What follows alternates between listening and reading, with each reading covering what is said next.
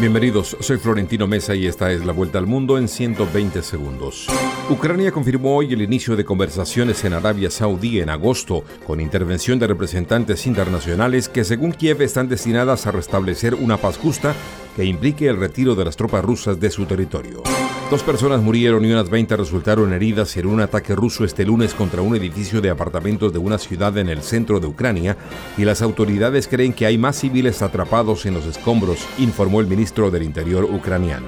Líderes africanos terminaron dos días de reuniones con el presidente de Rusia, Vladimir Putin, sin mucho éxito en sus esfuerzos por restablecer el acuerdo que mantenía las exportaciones de grano ucraniano y encontrar una vía para poner fin a la guerra en el país europeo. Pakistán celebra este lunes los funerales para las víctimas de un gran ataque suicida contra un mitin de un clérigo pro-talibán, mientras la cifra de muertos subía a al menos 45 y la de heridos a más de 200, mientras el gobierno prometió perseguir a los responsables.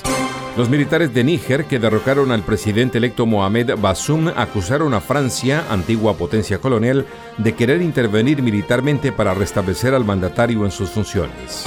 La ex embajadora de Estados Unidos ante la ONU, Nikki Haley, consideró que sería increíblemente peligroso para la seguridad nacional de su país el que sean ciertas las nuevas conductas ilícitas que se imputan al expresidente Donald Trump. Las cifras del tráfico de personas en México siguen al alza y es mucho el trabajo que el gobierno debe adelantar a pesar de que hay avances y cooperación entre instituciones y organizaciones, aseguró la Oficina de las Naciones Unidas contra la Droga y el Delito.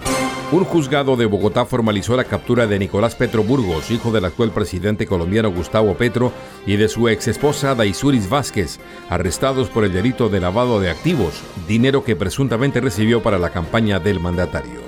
Esta fue la vuelta al mundo en 120 segundos.